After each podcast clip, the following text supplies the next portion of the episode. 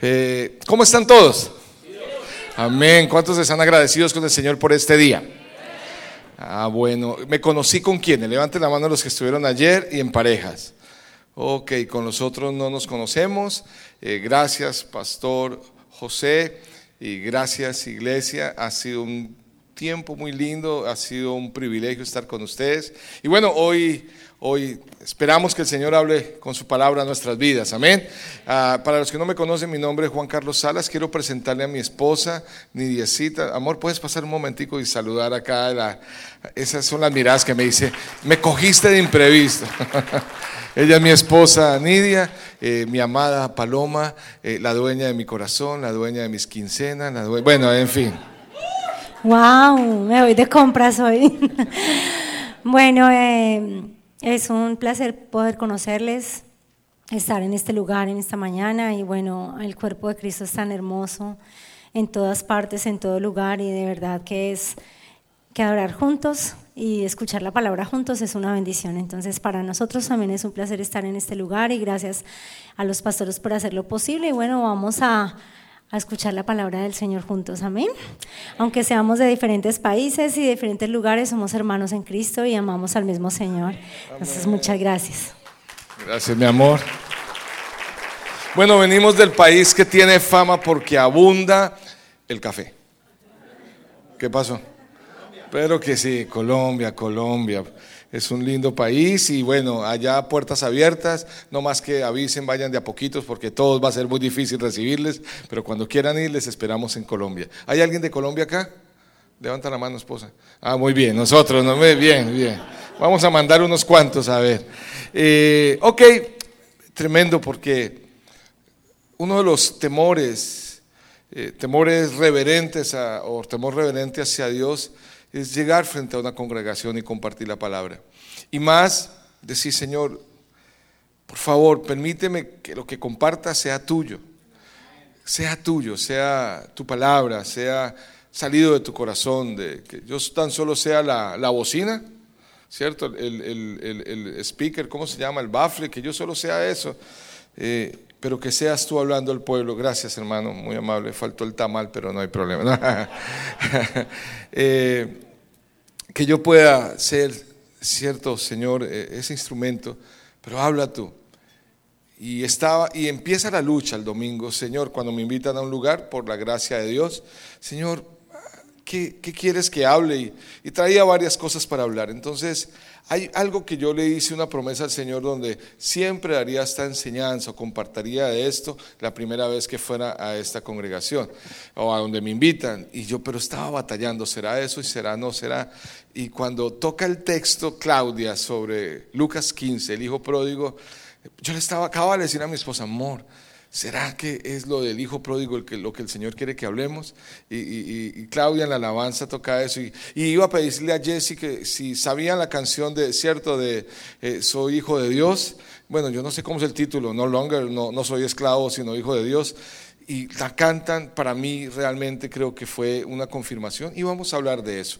¿Por qué? Porque creo que uno de los eh, títulos que nosotros eh, menos entendemos y menos valoramos muchas veces, y más que títulos, es posición, es ser hijo de Dios. Cuando tú vas a un congreso o vas a una conferencia, es interesante cómo presentan a, los conferencistas.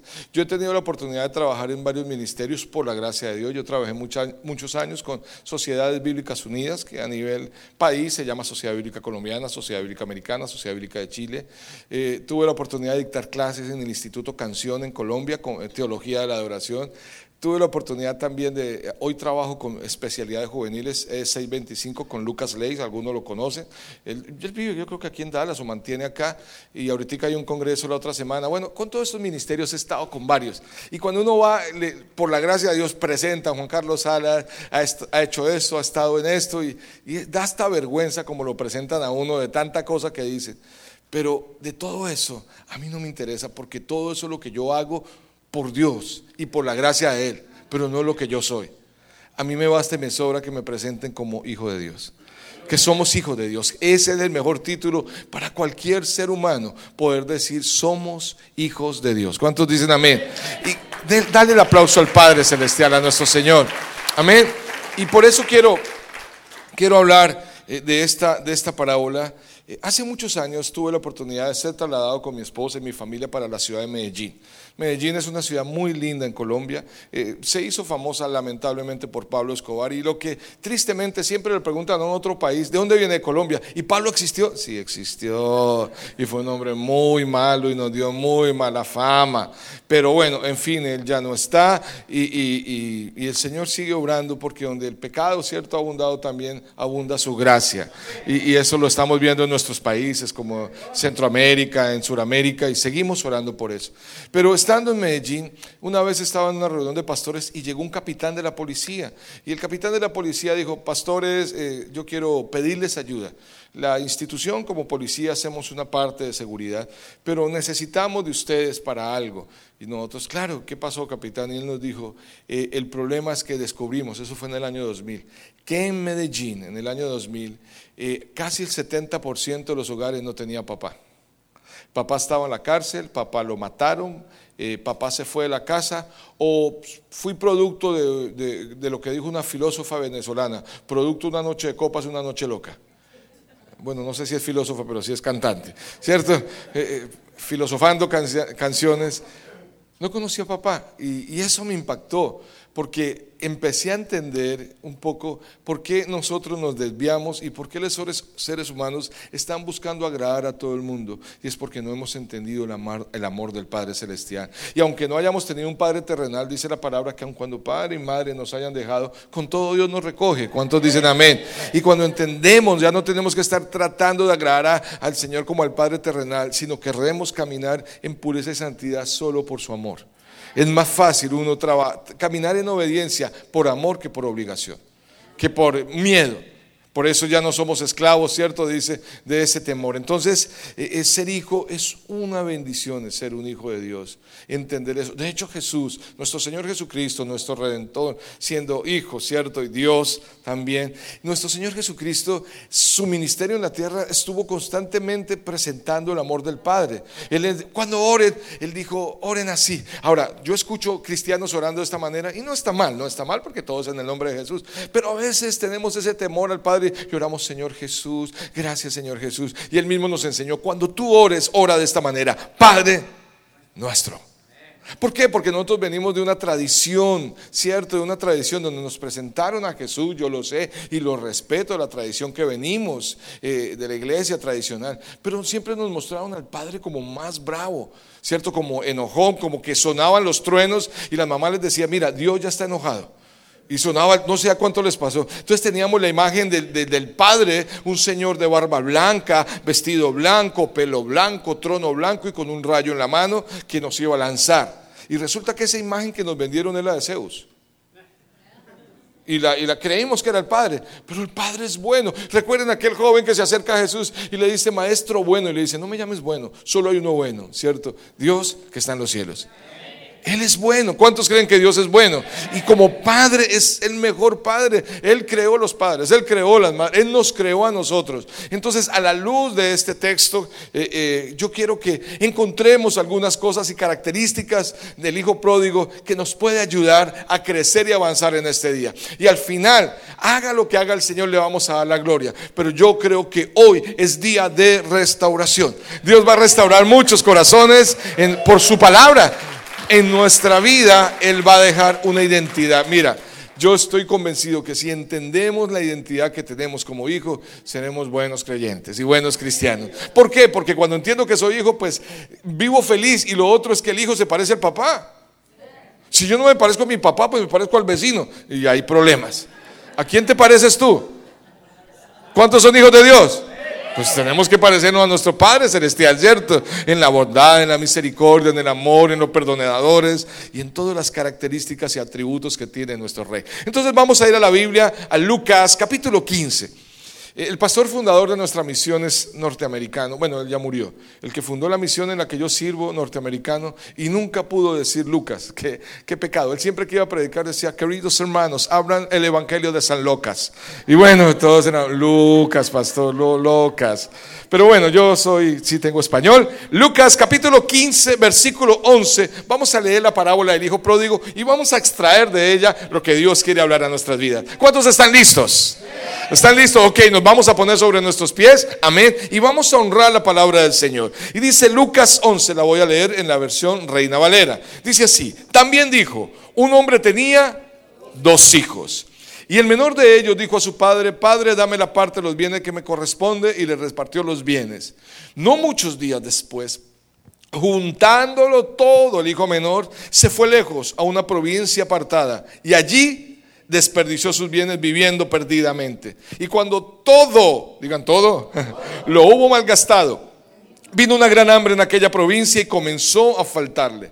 Y fue y se arrimó a uno de los ciudadanos de aquella tierra, el cual envió a su hacienda para que apacentase cerdos. Y deseaba llenar su vientre de las algarrobas que comían los cerdos, pero nadie le daba. Y volviendo en sí, dijo, ¿cuántos jornaleros en casa de mi padre tienen abundancia de pan y yo aquí perezco de hambre? Me levantaré e iré a mi padre y le diré, Padre, pecado contra el cielo y contra ti, ya no soy digno de ser llamado tu hijo, hazme como uno de tus jornaleros. Y levantándose, vino a su padre y cuando aún estaba lejos, lo vio su padre y fue movido a misericordia. Corrió y se echó sobre su cuello y le besó. Y el hijo le dijo al padre, Padre, pecado contra el cielo y contra ti, ya no soy digno de ser llamado tu hijo. Pero el padre dijo a su siervo, sacad el mejor vestido y vestirle, y poned un anillo en sus manos, y calzado en sus pies, y traed el becerro gordo y matadlo, y comamos y hagamos fiesta, porque este mi hijo muerto era y ha revivido, se había perdido y es hallado. Y comenzaron a regocijarse. Y su hijo mayor estaba en el campo, y cuando vino, y llegó cerca a la casa y oyó la música, las danzas, llamando a uno de los criados, le preguntó qué era aquello. Y él le dijo, tu hermano ha venido a tu padre y tu padre ha hecho matar el becerro gordo por haberle recibido bueno y sano. Entonces se enojó y no quería entrar y salió por tanto su padre y le rogaba que entrase. Mas él respondiendo dijo al padre, he aquí, Tantos años te he servido, no habiéndote desobedecido jamás. Nunca me has dado un cabrito para gozarme con mis amigos. Pero cuando viene este tu hijo, ni siquiera dice mi hermano, ¿no? Tu hijo que ha consumido sus bienes con rameras y ha hecho matar para él el becerro gordo. Él entonces le dijo, hijo, tú siempre estás conmigo y todas mis cosas son tuyas. Mas era necesario hacer fiesta y regocijarnos porque este es tu hermano, era muerto y ha revivido, se había perdido y es hallado.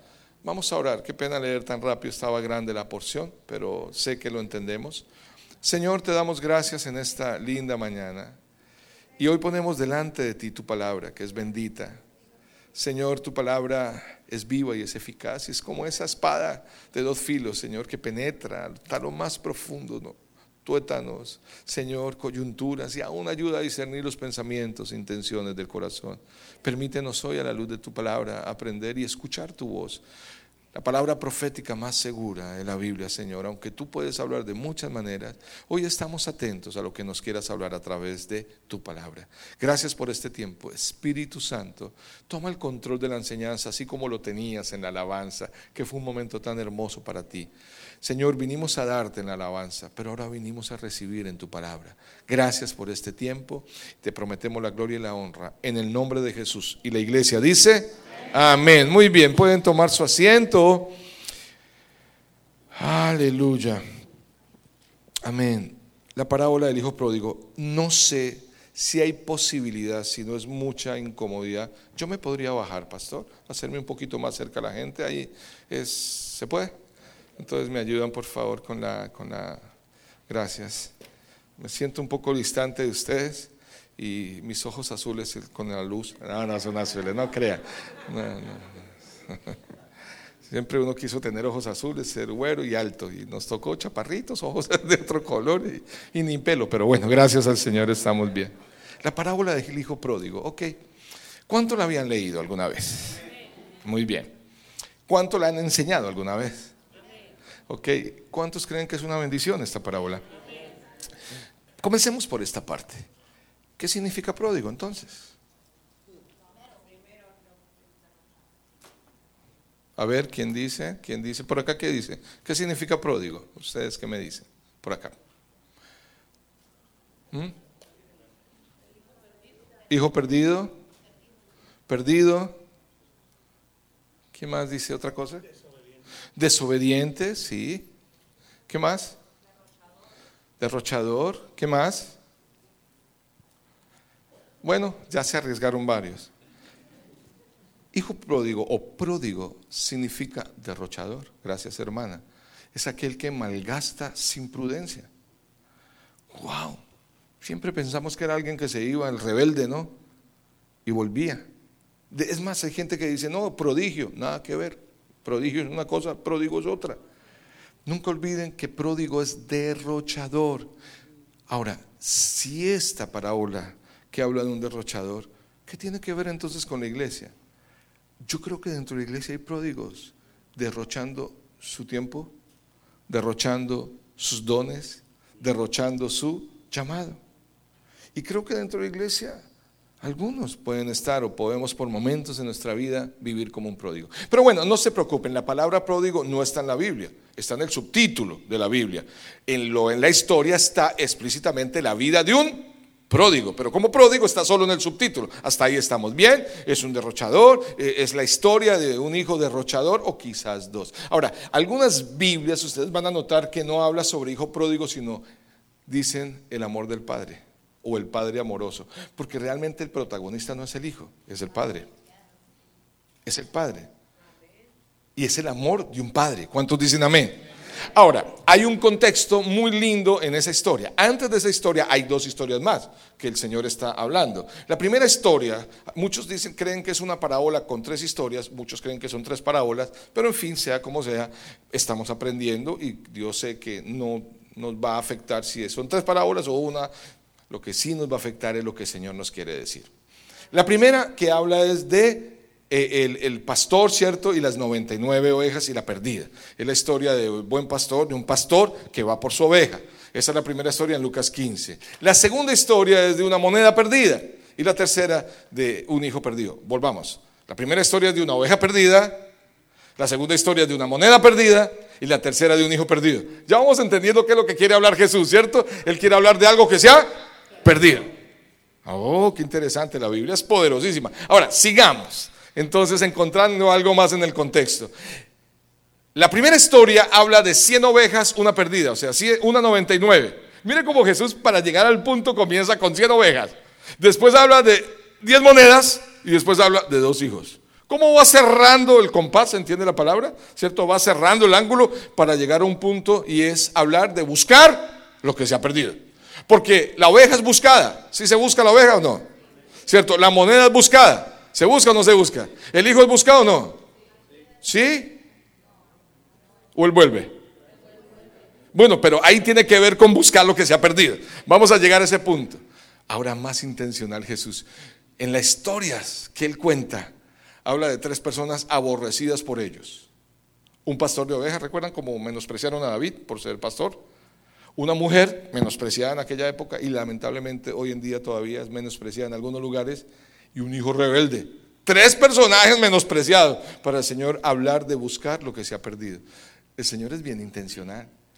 Me encanta leer lo que el Señor Jesucristo dejó en esta tierra. De hecho, Juan dice, no cabrían los libros, se escribiera todo lo que él hizo. Pero bueno, quedó lo necesario para nosotros. Y aquí hay algo poderoso. Ya tenemos claro entonces que esta es una historia de tres que se componen, ¿cierto? Donde el Señor está hablando de buscar lo que se ha perdido. Ahora, ¿quién, ¿a quién le está Jesucristo hablando estas historias? ¿A quién se las está enseñando? El versículo 1 lo dice, del 15 dice, se acercaron a Jesús todos los publicanos y pecadores para oírle. Y los fariseos también estaban. Y los escribas murmuraban diciendo, este a los pecadores recibe y con ellos come. Dos tipos de personas, pecadores y qué, publicanos y pecadores. ¿Y quiénes más? Fariseos y escribas. Por eso habla de un hermano mayor y de un hermano menor. ¿No le parece muy tremendo nuestro Señor? ¡Wow! Eres, pero bueno, ¿quién vendría a representar el hermano mayor? ¿Quién cree ustedes? Fariseos y escribas. Ellos eran los hermanos que supuestamente están más cerca de Dios. Y el menor lo viene a representar, ¿cierto? Los publicanos y pecadores que son los inmorales para ellos. Porque si le pusiéramos un título a esto, hablando de los dos hijos, podríamos hablar del supermoral y el super inmoral. Porque hay un hermano supermoral Recuerden él cómo actúa en su moralidad. Tu hijo que se ha gastado el dinero con rameras. Y no eran señoras que vendían ramas. Por si acaso. Bueno, pues la gente puede ver ramas, ramas, ¿cómo? No. Él exagera el pecado de su hermano. Porque él es moral. Y eso puede pasar a veces en la iglesia. Hay unos, aquellos que juzgan es porque se sienten moralmente más aprobados que otros. Y hermano, los juicios nuestros de hoy pueden ser nuestras caídas de mañana. Por eso tengamos misericordia. ¿Cuántos dicen amén? Pero bueno, ya hablaron del hermano mayor, hermano menor. Nos vamos a meter más en la historia. Entonces el padre dio la herencia al mayor o al menor. Al mayor o al menor. ¿Quién dice al menor? Levante la mano. Pero levántela sin temor, sin pena, sin vergüenza. Hágala eso. Bien, bájela. Ahora, ¿cuántos dicen que al mayor? Versículo 12 nos saca de la duda, por eso para no inventar. Y el menor de ellos dijo a su padre, dame la parte de los bienes que me corresponde. Y, ¿no la pusieron ahí? Les repartió los bienes a los dos. Si ve como uno pierde muchas cosas de la Biblia si no detalla le repartió a los dos. Y no hay ofensa más grande para un padre en cualquier cultura, en cualquiera, colombiana, mexicana, salvadoreña, eh, israelí, lo que sea, que le pidan la herencia en vida. O, los papás de ustedes, los que lo tienen, estaría feliz, papá, déme ya la herencia. Es como, muérase ya, hombre. ¿O no? Le dio a los dos la herencia. Era un buen padre. O seguro el mayor estaba ahí, bueno, bueno, bueno, va a repartir lo mío. Y por ser mayor, a él le correspondía más. En este orden de ideas es posible que el menor lleva el 33% y el mayor el 66%. Si fueran tres hermanos, el mayor el 50% y a los otros dos 25 y 25. Eso dice la ley en aquella época. Le repartió los bienes. Voy a hacer un resumen, pasémoslo en esta época. Un joven se acerca donde su papá y le dice, Cucho, en Colombia, no sé, Ruco, ¿cierto? Este Ruco es viejo, ¿no? ¿Cierto? Se acerca, ay Ruco, me abro, me voy de esta casa, deme el dinero que me voy a comprar una Harley Davidson y me voy a ir por el mundo a pasar bien bueno. Esa es la versión de hoy en día. Él agarra el dinero y se va. Pero mire, me voy a meter más en la historia. Versículo 13 dice, no muchos días, el menor, después, juntándolo todo, el hijo menor se fue, ¿a dónde? ¿A dónde se fue? Ay, ay, a una provincia apartada. Hay dos palabras ahí que yo quiero recalcar, lejos y apartado. Ya empiezo a encontrar un error ahí que cometemos los seres humanos. Gravísimo. Y en la distancia. En la distancia. Se fue a un lugar lejos. Y la distancia nos lleva a apartarnos. Mire, ¿saben que yo descubrí con esto, gracias al Señor, que el pecado no tiene problema? Porque tiene solución. O sea, tiene problema mientras estamos en él, porque estamos muriendo en el pecado. Pero tiene una solución que se llama arrepentimiento. ¿Cómo se llama la solución al pecado? Arrepentimiento, ¿cierto? Por allá yo no soy mucho de Facebook. Ah, aunque tengo Facebook porque tengo hijos y tengo eh, jóvenes en la iglesia y no hay nada oculto entre el cielo y Facebook. En serio, es cierto, es serio, todo sale a la luz. Uno, mire ese hermanito, ay, él va a la iglesia, ay, mire esa la esposa de tal hermano, ay, está con el hermanito. Bueno, ahí se, ya no quiero pensar. Pero en el Facebook se están colocando muchas frases que reemplazan la Biblia. Y, y, lamentablemente frases bonitas, pero no son la Biblia. De hecho, hoy en día en los púlpitos me duele cuando la gente esté tratando a la Biblia como manual. Y yo sé que lo hacemos en buena onda tratando de decirle, mire hermano, para no sonar religioso, la Biblia es el manual del hombre. No, no es un manual, la Biblia es la palabra de Dios, punto. No es un manual. Un manual es para la licuadora, para la... Yo sé que lo explicamos de esa manera, es la palabra. Y la palabra es clara frente a lo que, cierto, Dios quiere hablar a nuestras vidas. Pero quiero retomar, el hijo menor se fue a una distancia. ¿Qué ponen en el Facebook? Una frase que sí me llamó la atención, no bíblica, pero me llamó la atención. Alguien puso, hoy en día los cristianos al pecado le llaman demonio. Por eso quieren ministración y no arrepentimiento. ¿Se lo repito? Hoy en día los cristianos al pecado le llaman demonio. Por eso quieren ministración y no arrepentimiento. El pecado se soluciona con el arrepentimiento. Cuando llega un joven pastor, yo quiero que por favor me saque el demonio de la pornografía. No, tú sabes que está mal delante de Dios, arrepiéntete. Y el arrepentimiento es cambiar mi manera de pensar, es un giro de 180 grados. ¿Cuántos dicen amén? Entonces, el pecado no era el problema porque tenía la, uno puede acceder o, o, llegar al arrepentimiento. Aquí el problema es que el joven no se dio cuenta que se fue a un lugar apartado y el problema del ser humano es la distancia que está conservando hacia Dios. Nos vamos distanciando de Dios. Muchos dentro de la iglesia están distantes del Padre Celestial y creen que están cercanos porque están haciendo cosas para Él. Y creemos que nuestra relación está buena con Dios es por lo que hacemos, pero tarde o temprano nos daremos cuenta que estábamos apartados. Se lo voy a explicar de esta manera. Jesús viendo a los hombres espirituales de aquella época, los mira, que eran los fariseos, y les dijo, bien profetizó sobre vosotros el profeta Isaías cuando dijo, este pueblo de labios me honra, pero sus corazones están distancia. ¿Están qué? Lejos de mí. Porque cuando uno está cerca a Jesús, a Dios, al Señor Jesucristo, cosas pasan poderosas. ¿Qué favor le hicieron a aquel hombre que lo bajaron? ¿Se acuerda por el techo los amigos? Lo acercaron a Jesús y ¿qué pasó? Fue sano. Distancia, cercanía. ¿Qué pasó con aquellos que estaban en la cruz? Ah, una vez un predicador dijo, hablando de la, cruz, cuando estaban los dos ladrones con el Señor al lado de la cruz, dice, hoy vamos a hablar del ladrón bueno. Pues yo no me imagino un ladrón bueno, que lo hayan robado a uno, ay, ojalá sea bueno el ladrón, cierto, ladrón es ladrón. Él lo que quería seguramente decir es que uno se arrepintió y él ni se imaginó el favor que le hicieron ponerlo junto a la cruz de Jesús y el otro no aprovechó la cercanía a Jesús. Y así hay muchos, no aprovechan la cercanía a Jesús. Por eso agradezcan a Dios por aquellas personas que los quiere acercar al Señor Jesucristo. No un concepto, no una religión, sino al que trae libertad. La libertad que estaba hablando ahora la hermana, de andar en libertad por el Señor. Porque la Biblia dice, conoceréis la verdad y la verdad. ¿Os hará qué? Libres. Amén. Entonces, él se fue a un lugar apartado y creo que es uno de los problemas de la iglesia hoy en día. Nos terminamos apartando del Señor estando dentro de la iglesia porque empezamos a guardar distancia, dejamos de buscarle, dejamos de buscar su palabra. Ya no tenemos tiempo porque tenemos que ensayar, porque tenemos que orar, porque tenemos que hacer una cantidad de cosas. Iglesia, yo hoy vengo en el nombre del Señor y con respeto a decirle, volvamos a Él. Volvamos a acercarnos a Él, que volvamos a disfrutar, que nuestro corazón vuelva a palpitar aquella queja que tiene el Señor. ¿Cómo corrige Dios? Es tan Padre bueno, Él es bueno Padre oh, y tan Padre también, ¿cierto? Él es tan Padre bueno.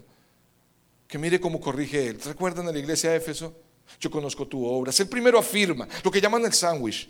¿Cierto? Palabra de afirmación. Yo conozco tu obra, tu arduo trabajo. Yo conozco que eres paciente. No, no has negado mi nombre. Tú, tú, tú le echas ganas pero tengo contra ti que has dejado el fervor del principio, has dejado tu primer amor. Y el primer amor tiene que ver con fervor, porque yo traté de buscar segundo amor en la Biblia y no se encuentra. Hay uno solo que toca estar alimentando. La distancia empieza a enfriar nuestro corazón. ¿Saben?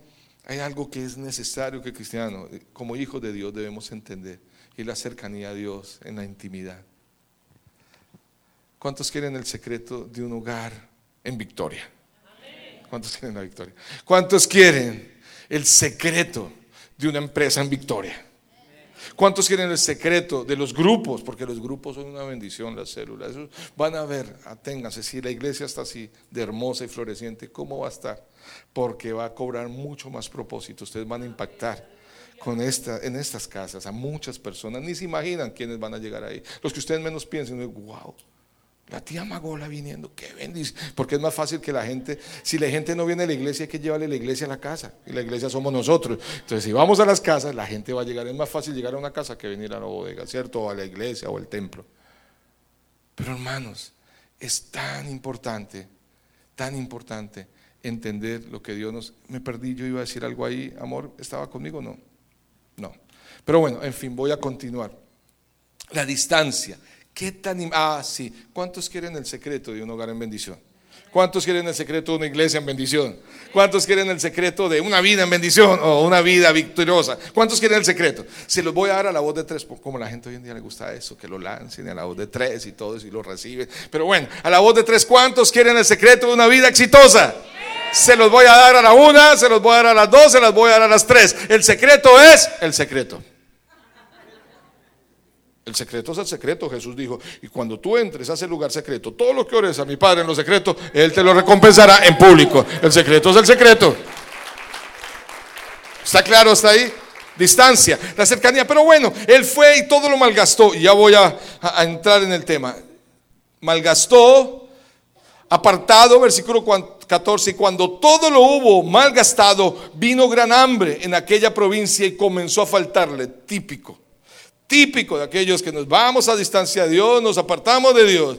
Y versículo 15, y fue y se arrimó a uno de los ciudadanos de aquella tierra, el cual le envió a su hacienda para que apacentase cerdos.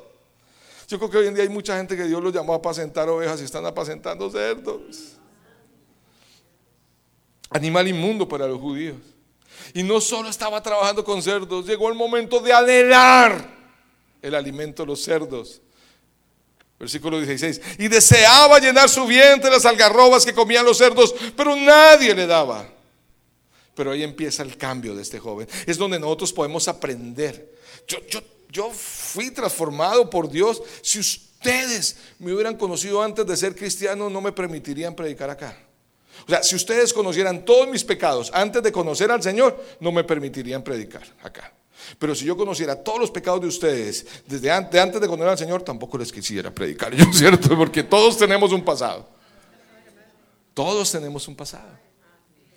Pero aquí empieza el cambio de este joven. Versículo 17, es lo primero que quiero dejar claro en su corazón. Dice este joven, volviendo en sí. ¿Dónde está aquel que empieza a ser transformado en el Señor? Aquel que reflexiona, que vuelve en sí, que piensa. ¿Por qué creen que los cristianos dejamos en la puerta el cerebro y venimos y brincamos, cantamos y después recogemos el cerebro y nos vamos? Si alguien sabio e inteligente deberían ser los cristianos, ¿cuántos dicen amén? Servimos al Rey de Gloria, al Creador del cielo y de la tierra, en el que hay, creatividad, hay grandeza, ¿cierto? Hay sabiduría. Si alguien debe tener inteligencia y sabiduría, mire, usted va a ver grandes hombres de Dios que dejaron grandes inventos. Las grandes universidades, ¿saben quién creó las universidades inicialmente, las grandes que fundaron? Cristianos. Cristianos. De hecho, ¿saben dónde nacieron los colegios? Y ustedes pueden buscar en la historia. Nacieron en Roma. Porque los romanos veían sus hijos hechos nada, perdidos, y vieron que los hebreos tenían sus hijos, porque ellos les enseñaban Deuteronomio 6, ¿cierto? En la casa les enseñaba, les enseñaban el amor de Dios, los principios de Dios, y veían que los hijos eran diferentes, le dijeron a los hebreos, ayúdenos, ayúdenos a educar a nuestros hijos que se están echando a perder. Y entonces se fundaron los colegios. Si usted va a ver la mayoría de hospitales, la parte de la medicina fueron fundados por cristianos. Por eso usted va a ver que algunos inclusive tienen nombres San Vicente de Paul o nombres así de misioneros, las clínicas. ¿No han notado que la mayoría de clínicas y hospitales tienen nombre de, ponen hasta de santo, de algunos santos, pero pues en el fondo habían unos que realmente estaban creyendo en el Señor Jesucristo. Debemos reflexionar. Versículo 17 dice, volviendo en sí. Y yo creo que hoy, iglesia, piense. Piensa cómo estás. ¿Cómo llegaste hoy? ¿Cómo llegaste hoy? Porque Dios quiere hacer algo diferente en tu vida, pero debes pensar para ubicarte en la realidad. Por eso las preguntas son importantes. Jesús a Adán le hizo una pregunta, ¿dónde estás? Ustedes creen que Jesús no es, perdón, Dios, que es, bueno, Jesús, pero ustedes creen que Dios no sabe dónde estaba Adán? Entonces, ¿por qué le preguntó dónde está? Para que él se ubicara en su realidad. dijo, ¿dónde estás? Escondido. ¿Mm? ¿Y por qué? Eh, es que me van a ver desnudo. Ajá, ¿comiste del árbol? Ya yo lo sabía, pero las preguntas lo llevan a ubicarse para que piense. Las preguntas nos hacen pensar. Yo conocí al Señor hace más o menos 27, 26 años en la ciudad de Bogotá, Colombia. Yo me crié en un hogar había dinero. Mi papá era un importador de autopartes para automotores de aquí de Estados Unidos. Él traía repuestos para Colombia y vendía. Y era un hogar, yo crecí en un hogar donde habían dos señoras sirviendo en la casa, una para la comida, otra para los oficios de la casa, con mi mamá, mis hermanos. Habían tres, cuatro carros afuera parqueados, con dinero. Pero a los 12 años me presentaron la cocaína y el bazuco. Y yo caí en las drogas. Me convertí en un drogadicto. A tal punto que mi vida se fue desviando. A los 16 años fui papá. Bueno, cuando a los 16 lo hice, a los 17 nació. Estaba en esos meses. A los 21 años estaba viviendo de los 17, a los 21 viví con una novia y con ella tuve tres hijos. Lo único que tuvimos fue hijos, eso fue lo único que teníamos. Eso se llamó Aventuras en Pañales. O si quieren ponerle un nombre a esta historia, era de la cuna a la cama doble. En drogas. Esta chica se fue, mi novia, y me dejó porque yo era drogadicto, alcohólico, violento, mentiroso, promiscuo. No aguantan nada, ¿no? No, por obvias razones. Se fue. Y me sumergí en las drogas de los 21 a los 23. Me intenté suicidar muchas veces. De hecho, hay una cicatriz que tengo acá que se nota mucho. Yo me corté acá con la misma botella que estaba tomando de licor. Y recuerdo que me llevaron rápido a la clínica y el médico enojado, porque ellos tratando de salvar la vida y no queriéndosela quitar, me dijo enojado, aquí no, aquí. Y yo le dije, no, porque ahí sí me muero. Y un suicida en el fondo no quiere morirse. Está gritando, ámeme, ámeme.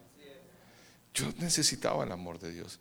Pero yo me sentía que yo era recio porque andaba con drogas, porque andaba con armas, porque, porque andaba con amigos que eran malandrinos, malos. Pero mientras yo estaba en la calle con armas y con drogas, cuando podía llegar a mi casa me ponía a llorar. Y yo quería, Señor, cámbiame. Y hasta los drogadictos creen en Dios. Pero una cosa es creer en Dios y otra creerle a Dios el Dios es tema de borrachos. No borracho de sentar, no, Dios, no, está bien, Dios es, él es mero, mero. Y cambia vida si uno bien borracho. Y cambia, usted entregue su vida. Yo me iba a aconsejar prostituta, cambie su vida y yo bien drogado y borracho.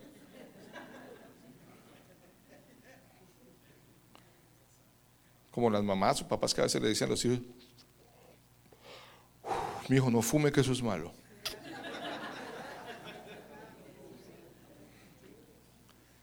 Pero ¿qué empieza a hacer el Señor en mi vida? Terminé yo tres días, yo me iba de mi casa tres, cuatro días, hasta que se me acaba el dinero. Y buscaba dinero porque tenía mi papá dinero. Yo iba y le sacaba cheques. Y los cambiaba y consuma droga.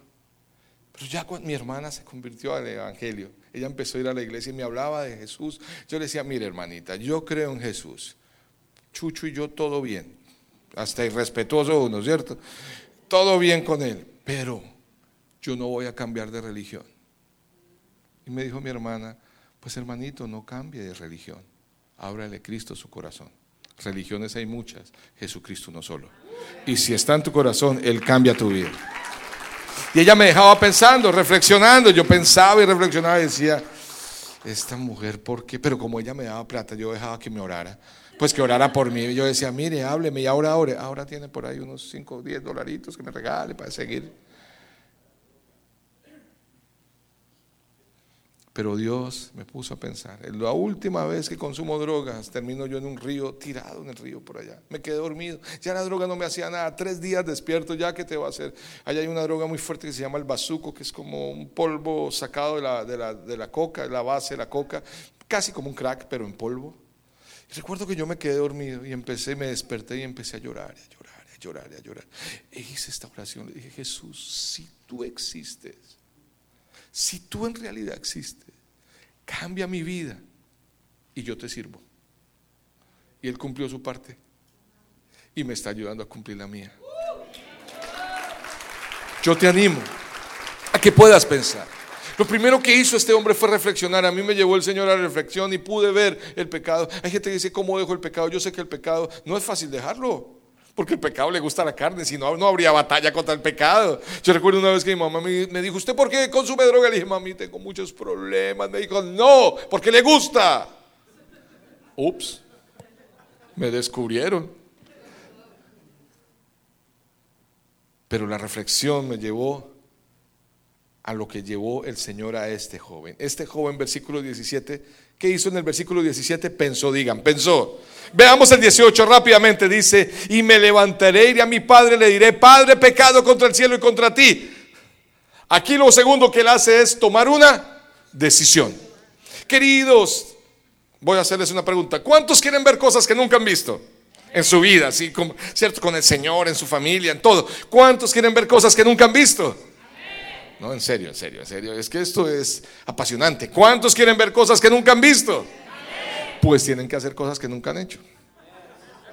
Una de las definiciones de demente es aquel que haciendo las mismas cosas espera resultados diferentes. No habrá cambios. Se lo voy a ilustrar de esta manera. Cuenta la historia de un niño que fue y agarró un pajarito por allá es de esos niños, bueno, eh, aún en la iglesia, bueno, aquí no, pero hay iglesias donde hay niños que, Dios mío, ¿cierto?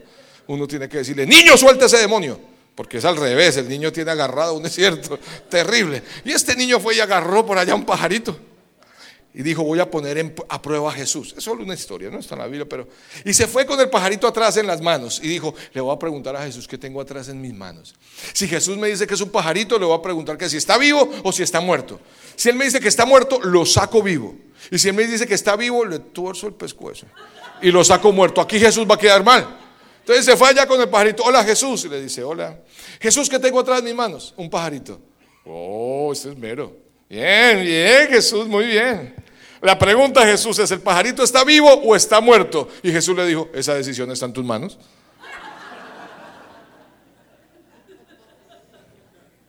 ¿Cuántos quieren que hoy algo sea diferente en sus vidas con la ayuda de Dios? Él ya decidió. Él decidió morir por ti. Ahora tú decides vivir para Él. La decisión es tuya y las cosas cambiarán. Este joven pensó, pero versículo 18 decidió. Versículo 19, 20, perdón, dijo, y levantándose vino a su padre, y cuando aún estaba lejos lo vio su padre, y fue movido a misericordia, y corrió y se echó sobre su, su cuello, perdón, y lo besó. Ay, ¿qué dice? Dice que él se levantó, él primero pensó, el segundo decidió, pero dice levantándose, él actuó. Hay que actuar, hermanos, hay que actuar. Hoy que si hay algo en tu vida, entrégaselo al Señor. Dile, Señor, hoy yo entrego esto, yo entrego este dolor, yo entrego este resentimiento, yo entrego este temor, Señor, yo entrego este pensamiento, yo todo lo entrego. Yo decido y yo actúo, Señor, hacerlo para la gloria de tu nombre. Yo hago mi parte, Él hará la suya. Tú haz lo posible. Yo siempre he dicho, yo haré lo posible, tú haces lo imposible, Señor, porque para ti no hay nada imposible. Él actuó. Primero, ¿qué hizo? Segundo, decidió. Y tercero, quiero que lo repitan porque está en la Biblia. Lo primero que fue, pensó. Lo segundo, decidió. Y lo tercero, actuó. Entonces él se levanta y va donde su padre. Su corazón está siendo transformado. Él está recordando lo bueno que es su papá porque él dijo, en la casa de mi padre mucha abundancia hay. Es más, dijo, voy a ir a la casa de él y diré, Padre, pecado contra el cielo y contra ti. Ya no sé, merezco ser llamado tu hijo. Trátame como uno de tus jornaleros. Mire cuánto se rebajó este hombre.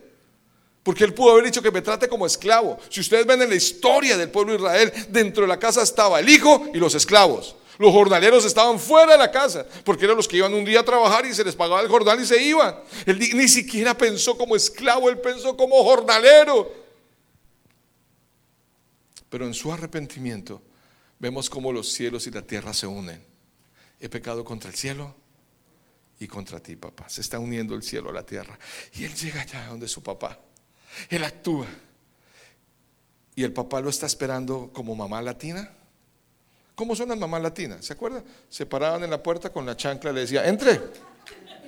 Entre, que no es para eso. Venga, venga, que yo, yo no lo toco. Venga. ¿A cuánto les tocó mamá latina? Así, ¿cierto? Con la chancla. Entre. Y uno entraba y era chancla. Era chancletazo por palabra. Mi mamá es consejera, imagínense. No. Dice la Biblia aquí, dice que el padre lo vio de lejos y corrió. Corrió. Porque un hijo nunca deja de ser hijo. Los que tienen hijos lo saben. Y así es el padre de bueno. Nunca deja de ser hijo. Él lo esperó. Y cuando lo vio, él lo estaba esperando. Corrió a él. Lo abrazó. Y lo besó. No le recriminó. Pero el hijo, lo cuarto que hace después de pensar, decidir actuar, él confiesa. Le dice, Padre, pecado contra el cielo y contra ti. Y lo cuarto es confesar. Y hoy vamos a hacer eso algunos, delante de Dios, no delante de ninguno de nosotros, de Dios, confesar. Porque el confesar es necesario, confesar lo que hemos hecho con tu propia boca, decir, Señor, perdón por esto. Te lo voy a ilustrar. Un día se fueron Juan y María, porque siempre Juan y María, pero bueno, siempre es Juan y María, yo soy Juan. Juan y María se fueron para la finca, para el rancho de la abuela. ¿Cuánto les gusta ir al rancho de la abuela, cierto? El rancho de la abuela. Y empezaron a jugar zapitos. Es un jueguito en Colombia que es lanzar la piedrita y se va sobre el agua, brincando. Y empezaron a, lanzar las piedritas Juan y María. Y Juan lanza una piedra grandota y se va brincando y ¡pum! mata al pato preferido de la abuela. ¡Cuac! Se murió el patico. Y él mira a la hermana María y María hace... No cuenta, mm, mm, listo, llegaron a la, llegaron a la, cabaña, a la, ¿cierto? la casita de la abuela, y la abuela dice, eh, María, tienes que lavar los platos del almuerzo porque Juan lavó los del desayuno. Y María dice, no, Juan los quiere lavar. Yo, el pato. Yo sí, yo, yo, yo, yo los lavo, yo los lavo, yo los lavo. En la noche, ¿quién lava los platos? Juanito los quiere lavar. ¿Yo por qué? El pato. Yo, yo está bien. Mañana, ¿quién va al pueblo? Juanito quiere ir y yo. Ay pato. ¿En qué se convirtió Juanito de su hermana? En esclavo. Él dijo, voy a confesar, esto se soluciona es confesando. Y se fue llorando allá donde la abuelita, ah, esas lloradas, que es cierto, que, ¿cuántos han pegado esas lloradas? Que, que uno a las 5 de la mañana hace como, ¿cuántos, cierto? Todos, todos, ¿cierto? Que a veces eso uno ahí tirado en el piso y eso sale la cadena y bueno, en fin, él llega allá llorando, abuelita, dime, mi hijo, yo quiero confesarte algo, dime, abuelita, yo maté tu pato, yo sabía, ¿qué? Esa María es una chismosa, me dijo, ella le dijo, no, ella no me dijo nada, ¿y tú cómo sabes, abuelita? Yo te vi. ¿Y por qué no me dijiste nada? Porque yo quería que tú mismo vinieras y me lo dijeras. Dios vio. Él ve todo. Dios es Dios. Y sus ojos están puestos sobre justos e injustos. Y Él solo está esperando que tú te acerques y le digas, Padre, perdón por esto. Y vas a sentir el abrazo del Padre, levantándote, restaurándote y diciéndote, hijo, no lo vuelvas a hacer, pero échale ganas con fe, que estoy contigo. Él confesó. Bueno, estoy terminando la historia. Si me ayudas, Jesse, porfa, con el piano, de verdad, para que piensen que ya voy a acabar. Es restaurado. Quiero decir algo, pero viene la parte del hermano mayor. El hermano que está enojado. Yo veo que el regreso del hijo menor afectó a dos. ¿A quiénes? ¿A quiénes afectó el regreso del hijo menor? No, no, no, no. Afectados que sufrieron los dos el hermano mayor y el becerro gordo que lo mataron. El que culpa, pero lo mataron. Ahí hicieron con él su mole, ¿cierto? Mole hacen con becerro, ¿no? Barbacoa hicieron con él más bien. Estaba pensando en un menudito mejor, pero bueno, menudito es otra cosa. lo mataron. Pero el hermano le dice, papá, gracias Jesse tu hijo, no dice mi hermano. Él está enojado. Él debería estar feliz. Y no está feliz. Él no quería entrar. Dice versículo 28 y se enojó y no quería entrar. Y salió su padre y le rogaba que entrase. Mas él respondiendo dijo al padre, he aquí tantos años te sirvo. Le echó en cara el padre no habiéndote desobedecido, era juiciosito, pues juicioso significa que hace las cosas bien, era... Y nunca me has dado un cabrito para gozarme con mis amigos. Pero cuando viene este tu hijo que desperdicia sus bienes con rameras, tus bienes, has hecho matar para ti becerro, ha hecho matar para él el becerro gordo. Versículo 31. Y entonces le dijo el padre, ¿sabe cómo le dice? Hijo, identidad. Como le dijo al otro. Al otro en el versículo 24 dice, porque este es mi hijo, muerto estaba y ha revivido. A los dos les dice hijo, identidad. Pero el mayor le dice, hijo, tú siempre estás conmigo y todas mis cosas son tuyas, mas era necesario hacer fiesta y regocijarnos. Ay, ahora sí, recuerden que hubo, hubo gozo en el cielo cuando, cuando se, se, recobró la moneda, cuando se recobró la oveja. Ahora vemos aquí el gozo. Es necesario regocijarnos y hacer fiesta porque ese tu hermano era muerto y ha revivido. Él dice, tu hermano se había perdido y es hallado. Pero ¿saben qué es lo interesante? Que no veo que el hijo mayor haya entrado. Qué interesante. La historia termina, el que estaba afuera, adentro, y el que estaba adentro, afuera. Hmm.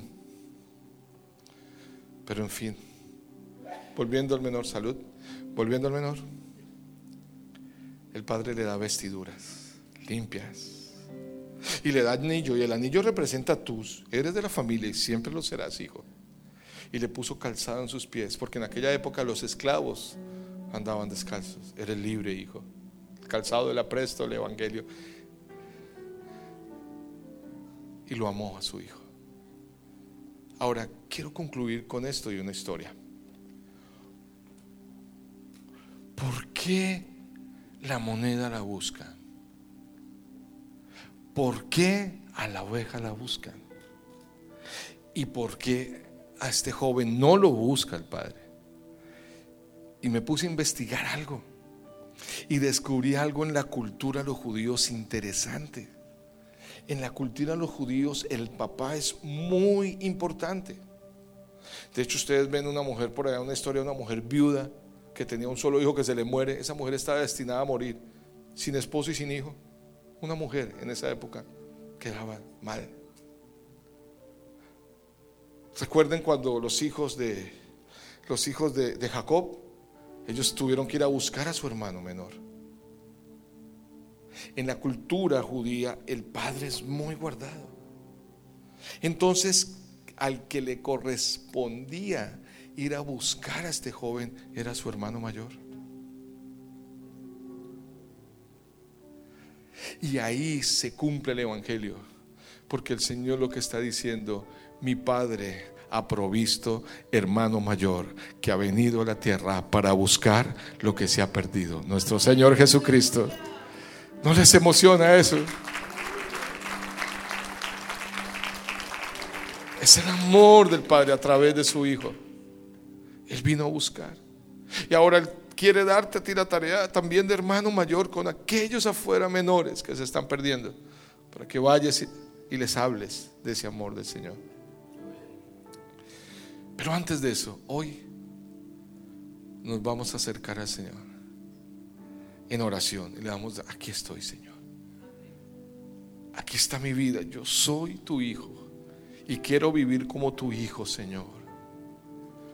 No solo disfrutando tus bienes en esta tierra, sino el privilegio de poder servirte y estar a tu lado, Señor, como hijo tuyo. Amén. La historia con la que termino para orar ya es la siguiente. Es la historia de un hombre que se llamaba Alberto. ¿Cómo se llamaba? Es bueno acordarse los nombres, alguien, porque es que en la iglesia los nombres se pierden. Ya uno no es Juan, sino hermano, varón, siervo, siervote, siervito. Entonces los nombres es importante, ¿cierto? Se llamaba como Alberto. Y Alberto era mecánico. Y salió en su carro, sucio, no logró lavarse, y encontró una señora en la freeway con una llanta, ¿cómo se dice aquí? Ponchada, pinchada. Sí, y él parqueó al lado de la freeway y se bajó y golpeó en la ventana a la señora en su Mercedes Benz. Le dice, mucho gusto señora, mi nombre es... ¿Cómo es? Alberto. Quiero ayudarle a ella con desconfianza. No, no, no se fije simplemente no logré lavarme la grasa, pero soy un hombre de bien. Soy mecánico y no es de zona. Ay, muchas gracias. Don Alberto le dio las llaves. Ella fue y sacó, ¿cierto? Las llantas, sacó todos los implementos, herramientas, cambió la llanta este hombre, apretó todos los tuercas y le devolvió la llave. ¿Cómo quedó esta señora con Alberto? ¿Cómo creen ustedes?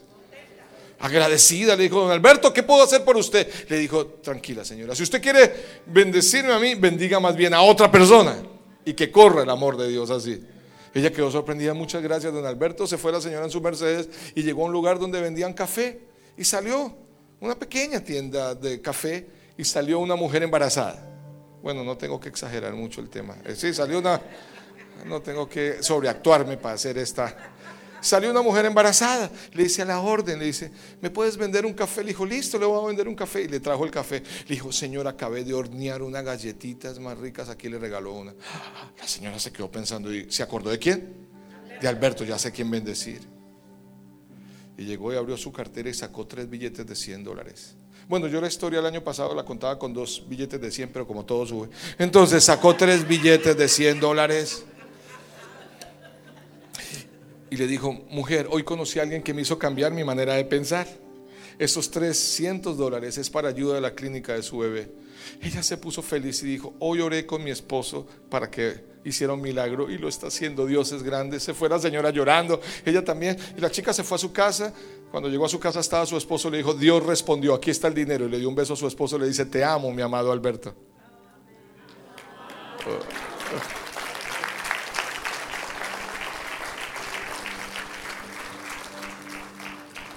Dijo el apóstol Pablo, iglesia, no os engañéis. Dios no puede ser burlado.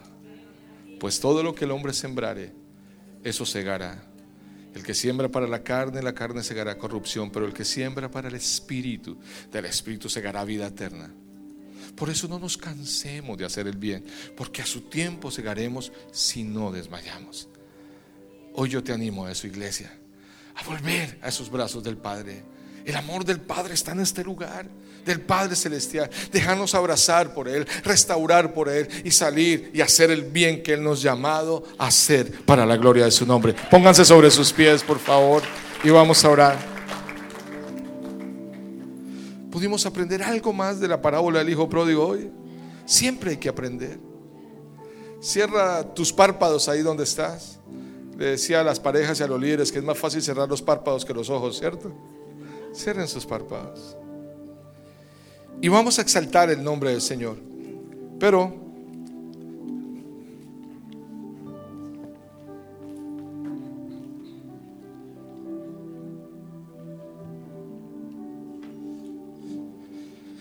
Amén. Debes entender que Él te ha llamado a ser hijo a través de la redención en la cruz por medio de Cristo. No podemos ser hijos porque simplemente decimos que somos. Eso es algo que ha sido dado por el Padre a través de su Hijo. Él nos ha dado, ¿cierto? Esa adopción. Adopción. Él nos ha adoptado como hijos. Entonces ya no somos esclavos, ahora somos sus hijos. Pero hoy muchos están reflexionando. Muchos tienen que tomar decisiones. Otros tienen que actuar y otros quizás confesar. Quiero preguntar a cuántos el Señor les habló en esta mañana. Levante la mano a los que Dios les habló. Si Dios te ha hablado y tienes que tomar una decisión o tienes que actuar o qué sé yo, pasa aquí adelante juntos vamos a orar y adorar al Señor.